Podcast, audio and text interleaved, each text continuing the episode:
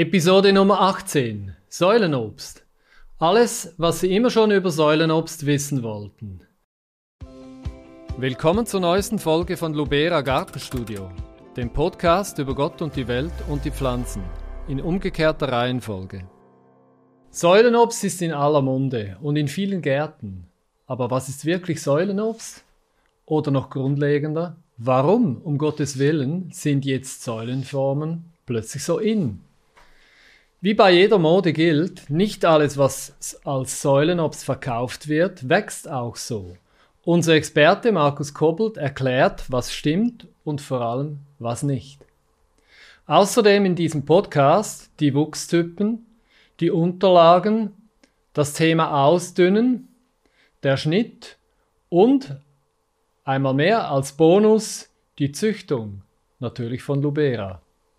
Ja, Hallo Markus, einmal mehr. Hallo Rita, schön, schön da zu sein. Ich freue mich schon aufs, aufs Mittagessen nachher. Ja, jetzt muss ich zuerst noch ein bisschen arbeiten. Einen Podcast vor dem, vor dem Mittagessen auf und bei dir gibt es immer entweder so gute Pizza oder, oder heute ist, glaube ich, chinesisch. heute ist Thai Asiatisch. Thai, äh, Thai, Einfach Thai. asiatisch. Asiatisch, genau. okay, ja. gut. Aber jetzt Aber müssen wir loslegen, sonst wird das, das Mittagessen dann kalt, wenn ja. wir zu wenig äh, zackig vorwärts gehen. Ja, ähm, was genau ist Säulenobst? Also warum um Gottes Willen sind Säulen so interessant? Und was sind Säulen? Es fällt einfach auf, alles wird als Säulenform verkauft, oder? Äh, äh, irgendwann wurden unsere Navajo-Brombeeren als Säulenbrombeeren verkauft. Äh, irgendwann wurde fast alles in den letzten Jahren als Säule verkauft, auch wenn es keine Säule war. Warum ist das so? Ich meine, denken wir an die an die, an die Antike. Ja, da sind Säulen ja etwas Imposantes, Schönes, etwas, mit dem man Eindruck macht. Vielleicht ist es das, näherliegend wäre, dass es halt einfach der Platzmangel ist. Äh, ich, ich bringe den Garten in die Vertikale, ich, ich schaffe Platz für anderes, ich kann mehr Diversität im Garten haben, wenn die Pflanzen halt eher hoch als breit sind. So erkläre ich es mir, aber es ist schon eindeutig eine Tendenz und jeder versucht noch die nächste äh, äh, Säulen XY-Pflanze äh, auf den Markt zu bringen. Äh, also, wenn ich mir das vorstelle, eine Säule ist auch äh, puncto dem schwierigsten Thema äh, für, für Gehölze, nämlich dem Schnitt, selbstverständlich sehr viel einfacher. Ich habe den Eindruck, dass es vor allem daran auch liegt, neben dem Platzmangel, der in vielen Gärten, vorherrscht, dass die Säulen eigentlich eine attraktive Baumform darstellen. Ja, wenn sie dann wirklich mit oder ohne Schnitt äh, als Säulen wachsen. Ja? Weil wenn es natürlich nicht der Fall ist, dann stimmt es nicht. Äh, und da, darauf werden wir noch kommen, da wird ziemlich viel Schindluder auch getrieben. In unserem Studium vor 30 Jahren war das, oder? Hat man von Superspindeln geredet. Das ist dasselbe, oder? Superspindeln und die heutigen Säulen. Nein, ist eigentlich nicht das Gleiche. Das eine, das eine, das ist eben vielleicht, man sieht ja immer mal wieder auf dem Markt, da wird äh, ein Golden Delicious oder ein Cox Orange als Säulenbaum angeboten, ja. Jetzt, äh, ich kann den als Säulenbaum ziehen, ja indem ich ihn entsprechend schneide. Und der Fachbegriff, der wurde bereits im 19. Jahrhundert geprägt für diesen Baum, das wäre der Schnurbaum. Ja, der Schnurbaum ist der Baum, der durch die Kultur, durch die Kulturmaßnahmen und vor allem durch den Schnitt zu einem schnurartigen Wachstum, in welchen Formen auch immer, gerade rauf, quer rüber äh, gezogen werden kann. Und was ist dieser Schnitt? Es wird einfach zweimal im Jahr mindestens alles, was über 20, 30 Zentimeter hoch ist, zurückgeschnitten. Ja, ziemlich primitiv. Bis die Pflanze unter Stress dann beginnt eben auch, auch, auch nicht nur zu wachsen als Reaktion auf diesen Schnitt, sondern wirklich auch Blüten anzusetzen. Äh, das ist der Trick bei den Schnurbäumen. Die sind aber durch den Schnitt und die Kultur wachsen die so.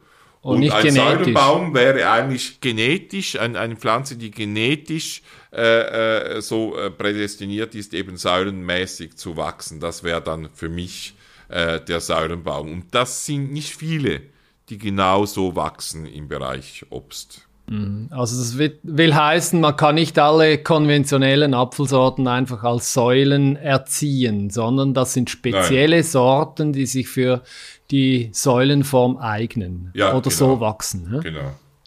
Ja. Ähm, gibt es auch Steinobst mit Säulenwuchs? wollte ich jetzt gerade auf meiner eigenen Webseite schnell, schnell googeln, weil mir ein Name entfallen ist, aber eigentlich gibt es das nicht. Ja? Es werden sauren Aprikosen, sauren Pfirsiche, sauren Nektarinen verkauft und äh, die machen alle Seitentriebe wie verrückt. Was es gibt, es gibt es gibt vor allem im Bereich der äh, Pfirsich-Nektarinen gibt es Sorten, die einen pappelartigen Wuchs haben. Was heißt pappelartiger Wuchs? Das heißt, dass, dass, die, dass die Seitenäste einen sehr engen Winkel gegen oben bilden und dann so pappelartig gegen, gegen oben wachsen. Das gibt es. Aber das hat eigentlich mit dem, was die Leute unter Säurenwuchs verstehen, wenn sie einen Säurenapfel kennen, äh, wenig zu tun. Von daher gibt es, gibt es gibt es dann immer Enttäuschungen, wenn man Steinobst, äh, ich, ich denke, äh, wir haben im Sortiment eine Sauerkirsche, deren Namen mir momentan gar nicht einfällt, den wollte ich nämlich googeln vorhin, äh, äh die einigermaßen diesen, diesen, diesen, äh, diesen sauren Wuchs hat, äh, aber auch nur einigermaßen und sonst fällt mir im Steinobst keine Sorte ein, die von Natur aus diesen, diesen typischen sauren Wuchs hat. Kann das denn mit, mit der Erziehung, mit den Erziehungsmaßnahmen überhaupt gelingen? Weil ich weiß auch von, von Kollegen, die, die gerne nach äh, Kirchensäulen äh, Ausschau halten, dass das wirklich ein, ein, eine Nachfrage besteht danach. Jetzt muss ich halt doch noch googeln, oder? Damit ich die Sauerkirsche noch rausfinde, die wir, die wir mit, äh, die wir mit äh, äh Saurenwuchs anbieten. Und das ist die einzige äh, die, wir, die wir so ein bisschen haben, äh, die, die das einigermaßen bietet. Aber kommt mir dann sicher nicht in den Sauerkirsche. Mal schauen, jetzt müssen sie halt im Moment. Geduld, Geduld bringt haben, Rosen oder eben genau, Sauerkirschen. Genau. Jachim. Jachim. Jachim heißt die Sorte, ja. Und äh, das ist eine Sauerkirschensorte, die wirklich sowas wie einen sauren Wuchs hat, auch eher ja. pappelartig, ja. aber die macht nicht so viele Seitentriebe, die nach oben gehen. Und wenn man die sozusagen kurz hält, das heißt immer wenn ein Seitentrieb entsteht, den sowohl im Frühling als nochmals um den längsten Tag herum auf 20, 30 Zentimeter zurückschneidet, bekommt man wirklich einen ziemlich passenden Säulenwuchs, der einigermaßen vergleichbar ist mit dem Säulenwuchs äh, beim Apfel. Und, äh, aber alles andere funktioniert eigentlich nicht. Natürlich könnte man über starke Schnittmaßnahmen, ja, bei, bei Pflaumen, Pfirsichen, Nektarinen, Kirschen vielleicht auch, könnte man so eine schlanke Spinden halten, wird aber sehr schwierig werden, weil ja viele von diesen Steinobstbäumen auch relativ empfindlich auf zu viele Schnitteingriffe reagieren. Du hast dann plötzlich Reinfektion, du hast Harzfluss, der entsteht und so weiter. Also ich rate davon ab, äh, äh, könnte ich den Markt bestimmen, würde ich jetzt einfach mal sagen, wirkliche Säulenobstbäume, vielleicht mit Ausnahme der Sorte Jachim, äh, äh, kenne ich jetzt nur im Bereich Apfel und Birne.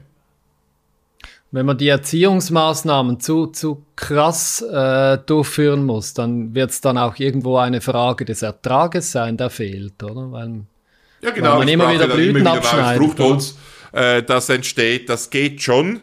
Äh, aber immer nur an diesen alten Elementen dann wieder neues Fruchtholz zu haben, das wird beim Steinobst, das einfach sich mehr auswachsen muss, mehr Wachstum braucht, äh, relativ schwierig. Also ich bin, ich bin beim Steinobst sehr skeptisch und sehe da mit Ausnahme von Jachim ja. eigentlich kein Produkt, das wirklich diesen Säulencharakter echt zeigt und auch genetisch zeigt. Weil vielleicht kann ich das jetzt noch einfügen. Was ist eigentlich der Säulenwuchs? Ja, was ist der Säulenwuchs? Was zeichnet den Säulenwuchs aus, den wir von, von den Säulenäpfeln und auch von den Säulenbirnen äh, kennen? Das ist die Kombination von zwei Eigenschaften. Die erste Eigenschaft ist kurze Internodien. Mhm. Die kurzen Internodien führen dazu, dass das Ding nicht unbedingt in den Himmel wächst. Sobald diese Eigenschaft zu wenig bei einer Sorte gegeben ist, dann werden die Dinger unmöglich hoch. Da kommen wir dann bei der Unterlagenfrage noch darauf zu sprechen. Und die zweite Eigenschaft, die einem Säulenwuchs äh, gegeben sein muss, das ist Apikaldominanz. Das sind Sorten, die gigantisch apikaldominant sind, das heißt, die eine Spitzenförderung haben, die dazu führt, dass fast keine Seitentriebe entstehen. Darum muss man sie weniger schneiden. Ja?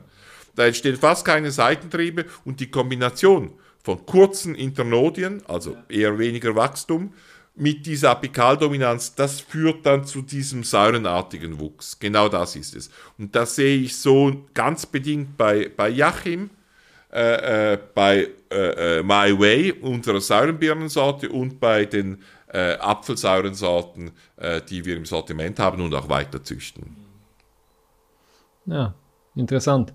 Äh, Zwischenfrage. Die Geschichte des Säulenapfels, ist die schon alt oder also ich denke jetzt, wenn ich, wenn ich höre, dass es eine Züchtungsfrage ist, ist es vielleicht gar noch nicht so eine alte Geschichte. Nein, ist wirklich nicht so alt, ist, äh, äh, geht alles zurück auf die Sorte White Chick, äh, die, ich meine, in den 50er Jahren in, in Kanada entdeckt worden ist, als eine Mutation, und zwar eine Mutation der amerikanischen Apfelsorte Macintosh. War das? Ja, das ist eigentlich ein Macintosh. Und das spürt man noch heute, also Macintosh ist, sorry Amerikaner, kein guter Älter, sondern ein verdammt schlechter Älter. Und das heißt auch, wir sind jetzt vier, fünf Generationen weiter und es ist wirklich sehr schwierig. Es ist, wir machen es erfolgreich und die Sorten werden von Generation zu Generation besser, aber es ist viel schwieriger, gute Fruchtqualität zu züchten bei den sauren Äpfeln als bei konventionellen Äpfeln oder auch bei Mini-Äpfeln. Wir machen ja auch busche kompakte Mini-Apfelbäume, die sogenannten Maloni. Und, äh, und das ist dort viel einfacher. Und da hat man immer diese, diese Bremse drin vom Macintosh. Ja, wir, wir, ich denke, wir haben jetzt sehr gute Äpfel, aber wenn ich die besten sauren Äpfel noch heute mit den besten normalen Äpfeln vergleiche, äh, würde ich als Apfelspezialist die normal wachsenden wählen. Auch wenn die Qualität, die wir unterdessen erreichen und die Resistenzen und so weiter äh, schon, schon bei den sauren Apfelbäumen sehr, sehr gut sind. Und Macintosh ist hat eine Sorte, die wurde unter amerikanischen Verhältnissen ausgelesen, hält sehr viel Kälte aus, wurde, wurde meine, äh, meine ich auch in Kanada äh, selektioniert, in der Nähe der amerikanischen Grenze. Die Geschichte von Macintosh äh, ist sehr tragisch und spannend, muss man vielleicht auch noch erzählen, weil in jedem sauren Apfelbaum, den Sie zu Hause pflanzen und essen, ist immer noch Macintosh drin. Und die Geschichte ist, das ist das Resultat einer tragischen Liebe. John Macintosh, äh, äh, lebte in der zweiten Hälfte des äh, 18. Jahrhunderts, zur Zeit des amerikanischen Unabhängigkeitskrieges, und er war unsterblich verliebt in eine Dolly Irwin. Ja, und äh, Dollys Familie, äh, das waren, äh, das waren Loyalisten, britische Loyalisten, die wollten beim, bei, bei den Briten bleiben und äh, äh, John McIntosh und seine Familie, das waren Un Unabhängigkeitskämpfer, das passte nicht so sich, richtig zusammen.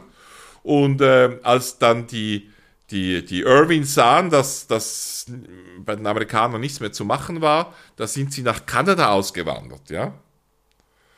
Und äh, John hielt das fast nicht aus, reiste seine Frau hinterher und als er dort ankam, war sie tot. Ja. Äh, das Resultat einer tragischen Liebe, das kam dann erst nachher. Er nämlich kehrte trotz seinem Unabhängigkeitswillen und trotz äh, seines amerikanischen Patriotismus nicht mehr in die USA zurück, sondern siedelte sich in der Nähe des Grabs seiner geliebten Dolly an und fand auf der Farm 20 Apfelbäume vor. Damals war es üblich, wenn man einen, einen einen Claim abstecken wollte, eine Parzelle für sich reklamieren wollte, musste man eine bestimmte Anzahl von Obstbäumen, meistens Äpfeln pflanzen und dann war die, Reser war die Parzelle für einen reserviert und man hatte dann Zeit, die sozusagen im Grundbuch einzutragen. Und da gab es also schon 20 Obstbäume, alle starben. Ja, der, der John hatte wirklich Pech, außer einer, Macintosh. Der Macintosh. Ja, und das ist die Geschichte des Macintoshs. Ich sage natürlich jetzt trotz dieser tragischen Geschichte, dass er, dass er äh, kein guter Älter ist, da bleibe ich da, dabei, aber immer, immer, er hat auch dieses spezielle amerikanische Aroma mit etwas Parfüm dabei, ja, das muss man gern haben. Und für mich war das immer so ein bisschen ein, ein Apfel, der übertreibt und zu wenig liefert für das, was er so äh, scheint. Aber, Aber, ziemlich widerstandsfähig. Ziemlich widerstandsfähig und mit einer fantastischen Geschichte und dann diese Mutation zu diesem Säurenwuchs ja. die, die, die, eigentlich zwei neue Eigenschaften brachte, kurze Internodien und Apikaldominanz. Und immer, wenn sie einen sauren Apfel in ihrem Garten haben, mhm. äh, feiern sie diesen, die Geschichte von die John McIntosh ein bisschen mit. Sehr spannend.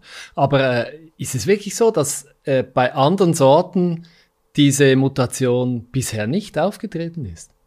Ja, also wir sehen ähnliche Sachen bei anderen Sachen. Also in unseren Züchtungslinien bei den Maloni, also bei, den, bei uns sind ja die sauren Äpfel sind die Malini, ja. I, hoch, I, hoch Maloni, Maloni, rund. rund. Ganz Nein. einfach. Und äh, bei den Maloni, also bei den buschig-kompakten Apfelbäumen, sehen wir in der Population so Dinge, die ähnlich sind wie Säurenäpfel. Ja. Ist auch gut möglich, dass wir da mal was selektionieren und weiterziehen, weil da die Frucht, die, die Züchtungspotenzial noch eher ein bisschen besser ist.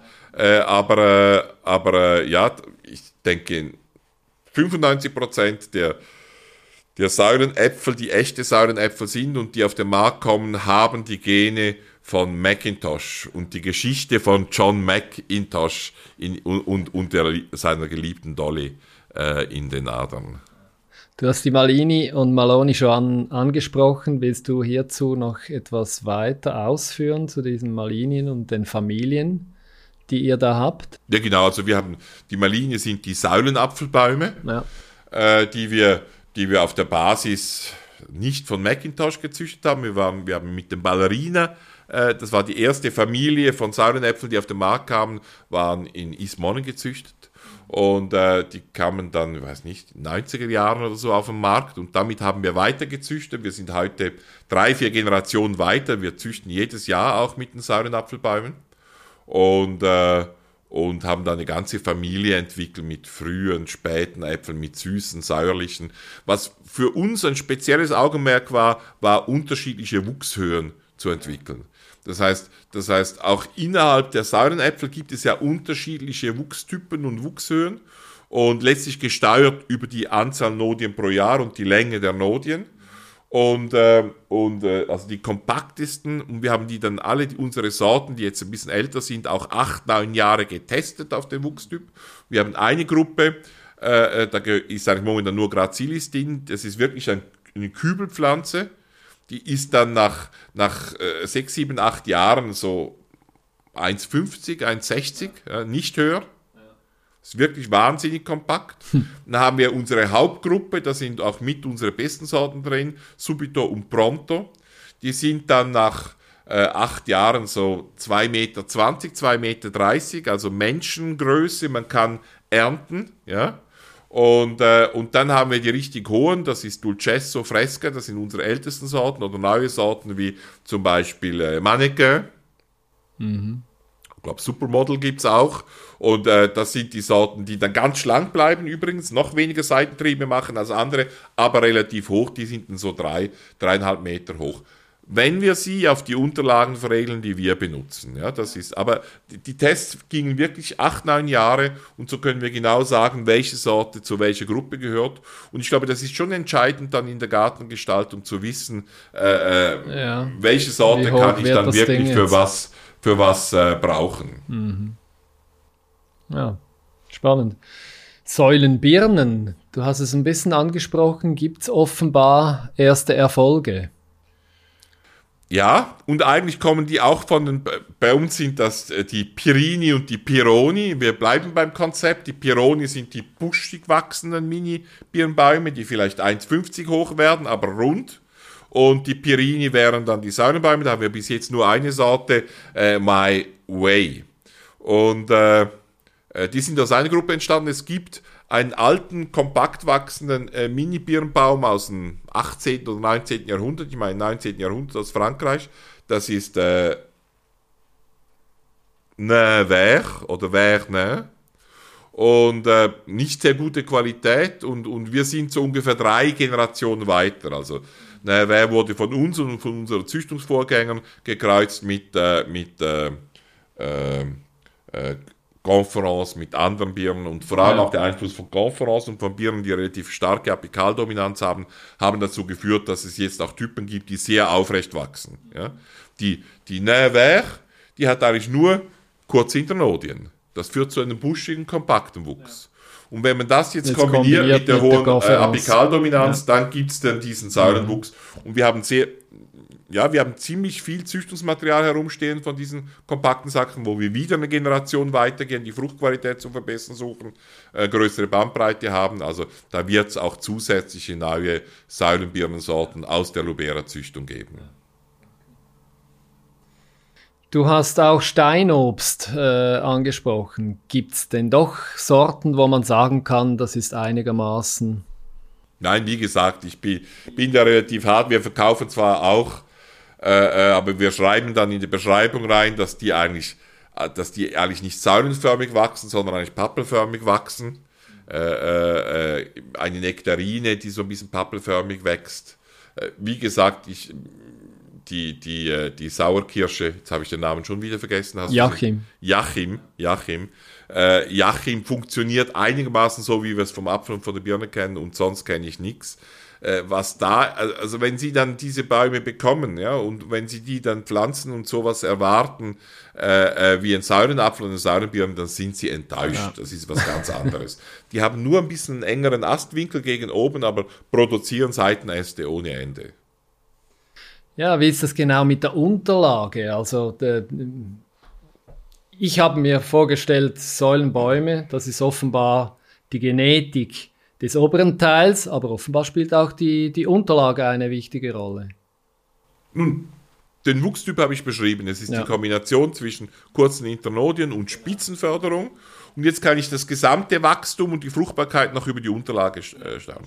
Weil die wenig wachsen, kurze Internodien, wenig Wachstum, äh, waren die Baumschulen seit Anfang der Produktion der Säurebäume immer, haben sie dazu tendiert, starke Unterlagen zu brauchen. 111, 106 Bäume mit Unterlagen, mit denen man auch Hochstämme produzieren kann, damit das Ding was hergibt. Ja. ja wenn Sie das dann im Gartencenter verkaufen wollen, sollte das ja ein Meter, Meter 50 ja. sein, obwohl es auch kompakt sein soll, aber beides geht halt nicht. Also hat man starke Unterlagen gebraucht. Durch die starken Unterlagen, das führt dann dazu, wenn man die nicht, nicht weiß, wenn man die Höhe begrenzen will, führt das dazu, dass die wirklich vier, fünf Meter hoch Sogar. werden. Die wachsen in den Himmel, oder? ja, weil die, die Wuchsstärke kriegst du nicht unter Kontrolle. Und äh, diese starken Unterlagen haben einen Vorteil neben dem Nachteil des extrem starken Wachstums, sie sind standfest, sie brauchen keinen Pfahl. Wir haben uns aber entschieden, die auf M26 oder vergleichbare Unterlagen zu veredeln und die sind nicht standfest. Ja. ja da braucht es einen Pfahl. Wissen, das ist ja. der Nachteil. Ja. Dafür hat man nachher Bäume, die zwischen 1,50 und ich sage 3,50 hoch sind, je nach Wuchsgruppe, je nach Sorte, die man wählt. Und das sind dann die Vorteile, die man in der Kultur hat. Bei den Birnen haben wir Quittenunterlagen getestet für diese kompakt wachsenden Birnensorten und äh, Birnensämlinge und sind eigentlich bei den Birnensämlingen gelandet. Da nehmen wir die stärkere. Wir haben gesehen, dass die Quitten dann zu, zu schwach werden. Das wächst gar nicht richtig. Also Quitten als Unterlage. Quitten ja. als Unterlage, ja. Als ja. Wurzel sozusagen. Die werden ja bei den normalen Birnen gebraucht, damit der Birnbaum nicht so stark wächst, kompakter bleibt. Und das haben wir dann auch getestet mit diesen Pironi und Pirini und äh, auch mit My Way und das ist dann einfach zu wenig gewachsen, bis zu, dass sie nicht richtig zusammenpassen, also nicht affin sind, äh, Unterlage und Birne. Wir nehmen jetzt Birnensämlinge, testen noch ein paar andere Dinge und sehen aber auch, dass die im dritten Jahr in der Regel zu fruchten beginnen. Wir hatten Angst, dass dann der Fruchtungszeitpunkt nach hinten geschoben wird, das ist aber nicht der Fall. Ja, bezüglich den Pflanzen muss man etwas speziell beachten, wenn man Säulenbäume pflanzen will. Eigentlich nicht. Ich, wenn, wenn Sie, was ich hoffe natürlich, Seilenbäume, Seilenäpfel äh, bei Lobera kaufen, äh, dann äh, sind die auf M26 veredelt, die brauchen einen Pfahl. Ja, sie können sie ein, zwei Jahre auch ohne Pfahl äh, kultivieren. Sie, sie laufen dann einfach Gefahr, wenn die mal voll von Früchten sind, dass die einfach beim ersten Sturm umkippen. Also die brauchen grundsätzlich einen Pfahl, das ist das Wichtigste. Die Veredelungsstelle sollte wie immer bei Obstbäumen und bei Apfelbäumen außerhalb der Erde stehen, weil sonst bewurzelt die, die Sorte selber. Äh, das war's dann eigentlich schon und und je nachdem, was Sie mit dem Säulenapfelbaum wollen, können Sie die, die, die, den Abstand äh, äh, wählen. Ich meine, wenn Sie eine Hecke wollen, die geschlossen sind und Sie wollen das relativ schnell erreichen, dann werden Sie 50, 40 Zentimeter als Abstand wählen, damit das relativ schnell dicht wird. Äh, wenn Sie aber, wenn Sie aber wollen, dass die als einzelne Bäume, Säulen sozusagen erkennbar sind, werden Sie größere Abstände wählen. Äh, äh, von daher ist da dann alles möglich und das Pflanzen, die sind relativ robust.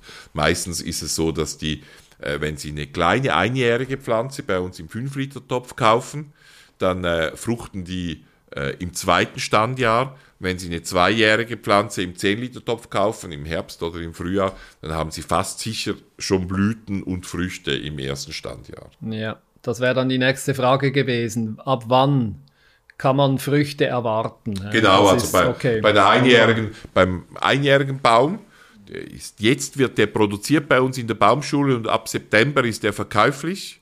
Der ist dann vielleicht zwischen 30 und 50 Zentimeter hoch, je nach Sorte, auf der Unterlage in einem 5-Liter-Topf. Äh, wie gesagt, da, da muss man dann ein Jahr warten, äh, bis es Früchte gibt. Und bei einer zweijährigen Pflanze, einem 10-Liter-Topf, da kann man schon äh, im ersten Jahr, wenn man im Herbst oder im frühen Frühling pflanzt, äh, mit Blüten, eventuell sogar mit Früchten rechnen. Weil das Wachstum sehr eingeschränkt ist, gibt es für gewöhnlich viele Blüten. Muss man solche Spindel äh, bzw. eben Säulen, Apfelbäume, muss man die ausdünnen? Ja, genau. Also es gibt, es gibt ein, ein, ein Problem. Wir haben diese kurzen Internodien, das sind die Abstände zwischen den Knospen.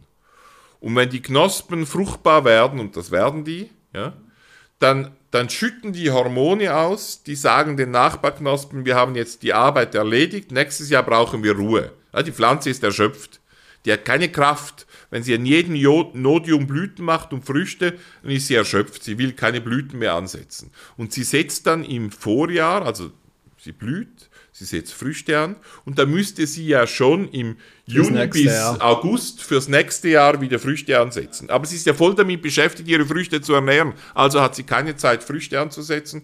Und dann kommt es dann zu der sogenannten Alternanz, dass solche Pflanzen nur jedes zweite Jahr Früchte tragen. Und dazu, dazu neigen die Säulenbäume. Die einzige Säulenapfelsorte. Also grundsätzlich. Grundsätzlich, ja. alle. Ja. Ja.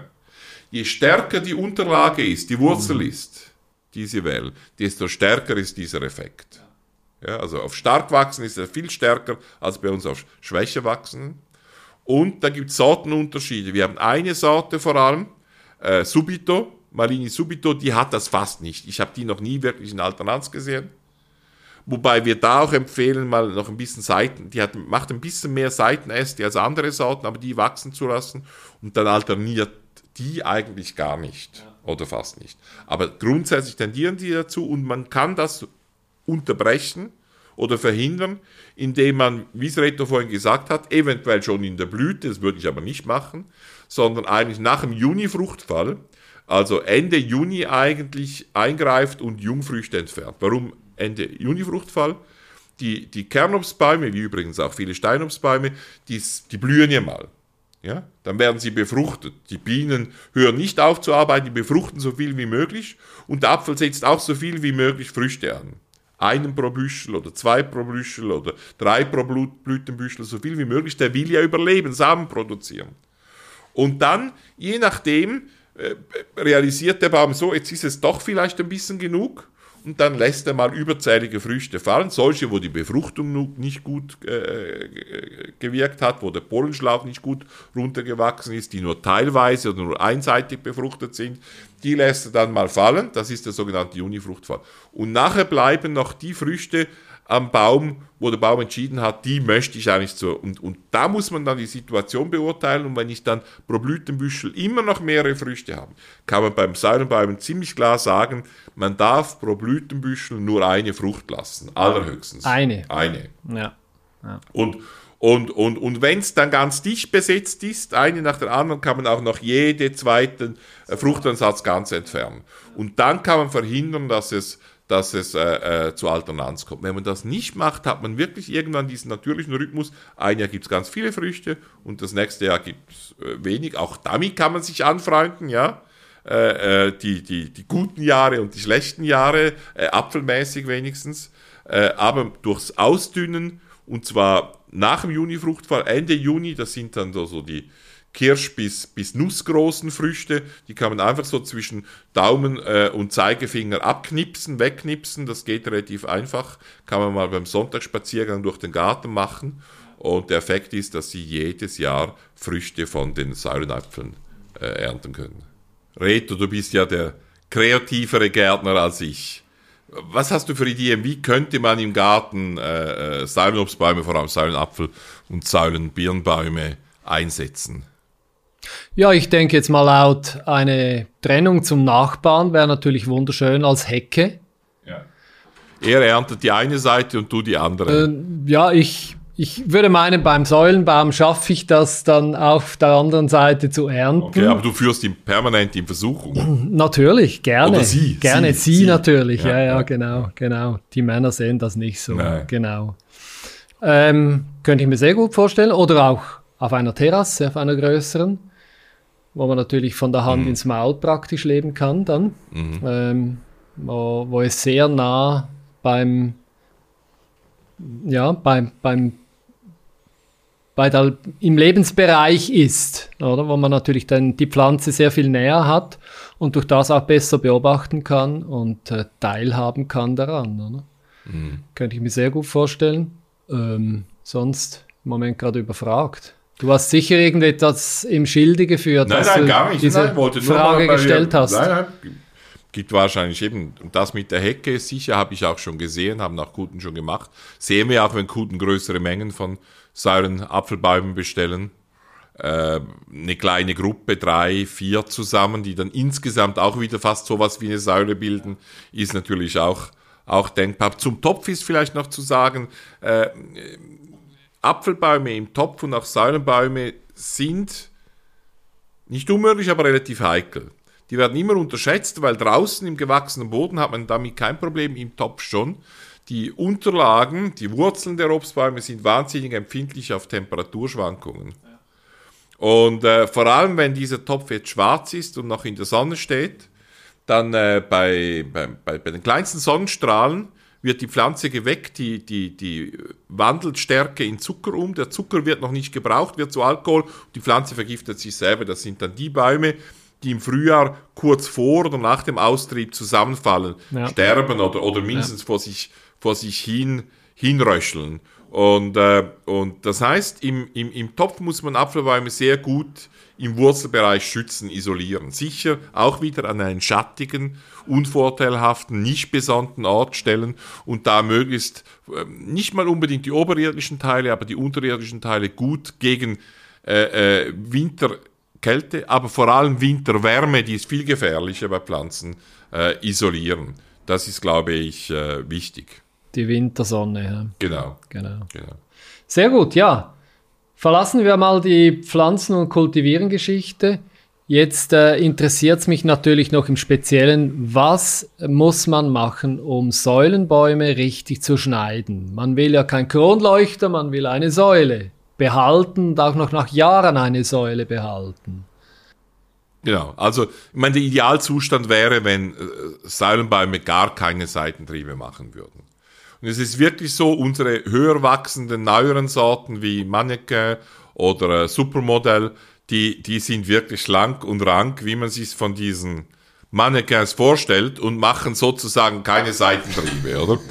und, und, äh, und, aber sonst entstehen Seitentriebe vor allem beim Vegetationsende. Das heißt, der Säulenbaum wächst bis zu einem bestimmten Standpunkt und dann hat er eine Mittelknospe und zwei, drei Konkurrenzknospen und da wird dann über den Winter die Austrieb und, und die, die, die, die, die Konkurrenzknospen und die Mittelknospe sind sehr nahe. Das heißt, die Apikaldominanz kann sich nicht so richtig entscheiden, ah, wer da bevorteilt wird. Ja. Und dann treiben plötzlich drei aus und das gibt ja. dann dieses, dieses äh, äh, äh, Kronleuchterbild, der jüdische Kronleuchter, der da entsteht. Das kann übrigens ganz attraktiv sein. Also man kann das auch wollen und so machen. Wenn man das nicht so will, gibt es eine, zwei Möglichkeiten. Die erste ist, dass man systematisch immer diese Nebenknospen im Februar, März ausbricht. Also man läuft zum Bäumchen, schaut sich die Mittelknospe an, ist die in Ordnung, nimmt man die, die nächsten drei Knospen, klipst man einfach weg. Und die zweite Möglichkeit, eher wahrscheinlich, dass man die wählt, man schneidet eins bis zweimal pro Jahr, einmal im März und einmal um den längsten Tag idealerweise, einfach alles, was über 20, 25 Zentimeter lang ist, auf 15, 20 Zentimeter zurück ohne ja. zu denken. Ja, es ist wirklich ein Schnitt, wo Denken verboten ist, sonst kommt man noch auf komische Ideen und macht nur Fehler, einfach wegschneiden. Und also nicht auf Zapfen zurück, sondern auf 15. Genau, genau. Die Idee ist, dass da früher oder später Fruchtholz entsteht. Da entsteht, und das ist auch so, da entsteht nachher kompaktes Fruchtholz rund um die, nie ein Ast ganz wegschneiden. Wenn ich ihn ganz wegschneide, verkahlt der Baum da gänzlich das würde ich nicht machen, sondern immer etwas stehen lassen und das über kontinuierlich zurückschneiden äh, zu Fruchtholz umwandeln. So einfach ist es. Das wäre also wirklich simpel, oder? Also, ja, simpler geht es eigentlich ja, nicht. Ja. Also meine erste Idee, wieso so viele Säulenobstbäume gebraucht werden, äh, ist an sich ein bisschen bestätigt, weil der Schnitt offensichtlich ganz einfach ist. Oder? Trotzdem Man ist das eine der häufigsten Fragen, die uns gestellt werden, weil die Leute dann doch an diesen Seitentrieben, die eben wieder erwarten, doch entstehen, verzweifeln und dann nicht wissen, doch was sie machen, machen möchten. Ja. Wenn jetzt der, der Baum viel zu hoch wird, äh, kann ich ihn äh, in der Höhe limitieren oder soll ich ihn einfach gehen lassen? Ja, man wäre der Versuch wert, ob der mal in den Himmel kommt. Wenigstens der Apfelbaum, der dann in den Himmel käme, der hätte es ja auch unschuldig wie er ist verdient. äh, wie war das jetzt auch noch im Paradies? Aber egal. äh, und, und, äh, aber die, das ist natürlich ein Problem, vor allem bei den äh, Säulenapfelbäumchen, die nicht von Lubera kommen und auf diesen ah. stark wachsenden Unterlagen veredelt sind, weil genau. die wachsen in den Himmel. Ja, kann man. Wir empfehlen, dass man äh, den Baum über eine Basis zurücknimmt. Eine Basis ist da, wo das diesjährige Wachstum aufhört und das nächstjährige anfängt. Und dass man also den Baum 15 Zentimeter über so eine Basis zurückschneidet. Also über die Basis, über die ein Basis. Jahr zurück sozusagen. Ja, das kann dann zwei Jahre auch zurück. Einfach, ich, entscheide, ich möchte ihn auf dieser Höhe haben. Dann sieht man in der Regel über die dicken Jahresringe, wo so eine sogenannte Basis ist, also wo einmal das Jahreswachstum geendet hat und das neue und begonnen wo vielleicht hat, auch ein Kronleuchter entstanden genau, ist. Wo Seitentriebe sind. Ja. Und ich schneide drüber zurück. Ja. Und das Resultat ist dann, dass der Baum äh, da halt drei, vier Austriebe macht. Die kann ich entweder einfach wachsen lassen und zwei Jahre weiter wachsen lassen, bis sie Früchte tragen und dann wieder schneiden. Oder ich kann auch auf, auf den Ast alle anderen ausdünnen, also wegnehmen, damit eine wieder einigermaßen gerade weiter wächst. Und ja, weil die Wuchsstärke halt so stark da ist, weil diese Bäume meistens auch alternieren, also jedes zweite Jahr nicht fruchten, wachsen die auch weiterhin wie blöd und man muss halt dann alle zwei, drei Jahre den gleichen Vorgang wiederholen. Okay. Ja, kommen wir zum letzten Punkt. Ähm, was läuft züchterisch bei Säulenobst bei euch? Also wir machen jedes Jahr Kreuzungen, wir versuchen die, wir suchen noch mehr äh, Säulenapfelbäume auch mit, mit äh, Red Love Charakter, mit roten Früchten zu züchten. Wir versuchen die Resistenz zu verbessern, Mehltau vor allem. Wir haben eine Zuchtlinie, wo wir Säulenapfelbäume haben ohne ohne, ohne Petalen, die dann äh, samenlose Früchte produzieren. Das ist nicht, das ist genetisch so passiert, das ist nicht unbedingt das Ziel. Aber da haben wir übrigens unter den Seilenbäumen aktuell die beste Fruchtqualität. Also Schon. Äh, die sind ja. also die, die diese Genetik drin haben, das sind die besten Säulenäpfel, die wir, ah, ja. die wir, die wir haben vom Geschmack her. Und äh, ja, versuchen da also die das Diversität. Das sind dann kernenlose Äpfel. Ja, in der nächsten Generation, die, die, die meist die, die wir jetzt selektioniert haben, die äh, haben Kernen, aber die haben rezessiv die Eigenschaft, dass sie kernlos wären. Mhm. Mit denen könnte man also weiter züchten. Und da ah, haben wir momentan sehr gute ja. Genetik mit, mit äh, Schafresistenz und sehr, sehr gutem Geschmack. Ja, wir versuchen die Diversität äh, zu erhöhen. Wir, wir haben eher die Züchtung für verschiedene Architekturen ein bisschen ergänzt. Also momentan züchten wir sehr viel auch mit Hängeäpfeln, äh, äh, die einen hängenden Wuchs haben. Und dann auch mit Zwischenformen, die wirklich fast automatisch flache Äste haben oder vielleicht irgendwann auch für Erwerbsanbau interessant sein könnten. Aber im Bereich Architektur der Pflanze, des, Apfels sind wir dran, da gehören die Säurenäpfel dazu, da gehören diese Mini-Obstäpfel dazu, da gehören die Hängeäpfel dazu. Und wir versuchen halt kontinuierlich vor allem die Textur zu verbessern. Das ist momentan eine große Herausforderung und, und die, die Säurenäpfel mehr in die Nähe der besten anderen Delikatessäpfel zu führen. Wenn Sie jetzt einen von unseren Äpfeln, vor allem Pronto oder, oder auch äh, äh, Subito, äh, pflanzen, Sie werden perfekt zufrieden sein mit der Fruchtqualität. Ich, wo ich jedes Jahr die allerbesten unserer Äpfel degustiere, weiß, dass wir noch mehr erreichen können äh, aber äh, da versuchen wir noch äh, weiterzukommen und äh, mal schauen, wo es, wo es äh, weiterführt. Wir versuchen auch Äpfel zu züchten mit einem gelberen Fruchtfleisch, äh, die wirklich gelbes Fruchtfleisch haben. Das kommt von den, Säuren, äh, von den Hängeäpfeln her. Äh, aber wir haben jetzt auch Hängeäpfel und äh, das war auch ganz eine lustige Kreuzung, als wir mal einfach als Versuch haben wir einen Hängeapfel und einen Säurenapfel gekreuzt. Und das Lustige war, in der Population hast du nachher alles gesehen. Also du hast bei den Kindern hast du Mischformen, du hast Hängeformen, du hast reine Säulenäpfel. Da habe ich alles. mal fotografiert ja, genau. da drin. Ne? Da ist ja, alles genau. drin, oder? Ja. Und äh, ja, also geht weiter und wir versuchen, bei den Birnen denke ich, sind wir noch ein bisschen intensiver dran, weil da noch nicht viele Sorten da sind, weil, weil, weil, weil da noch viele Fortschritte gemacht werden können. Da geht es immer ein bisschen langsamer, weil diese Pflanzen dann erst im dritten, vierten, fünften Jahr wirklich fruchten, die Sämlinge. Und, äh, aber da ist in den nächsten Jahren sicher äh, eine Vergrößerung der Pirini und auch der Pironi-Familie zu erwarten. Ja, super. Herzlichen Dank in diese spannende Einsicht zum Thema Säulenobst. Das war's für heute zum Thema. Unser nächster Podcast wird zum Thema Trends 2021 sein. Denken Sie daran, Gärtnern ist keine Wissenschaft, sondern Versuch und Irrtum. Gärtnern Sie also weiter und glauben Sie uns nicht alles, was wir Ihnen erzählen. Außer dass die Dankeschön. Bäume vielleicht doch in den Himmel in den wachsen. Himmel wachsen. Dankeschön. Lubera Podcasts finden Sie überall, wo es Podcasts gibt, aber vor allem auf lubera.com/gartenstudio. Wenn es Ihnen gefallen hat, dann raten Sie unser Video und empfehlen Sie uns doch Ihren Pflanzen und anderen Gärtnern weiter.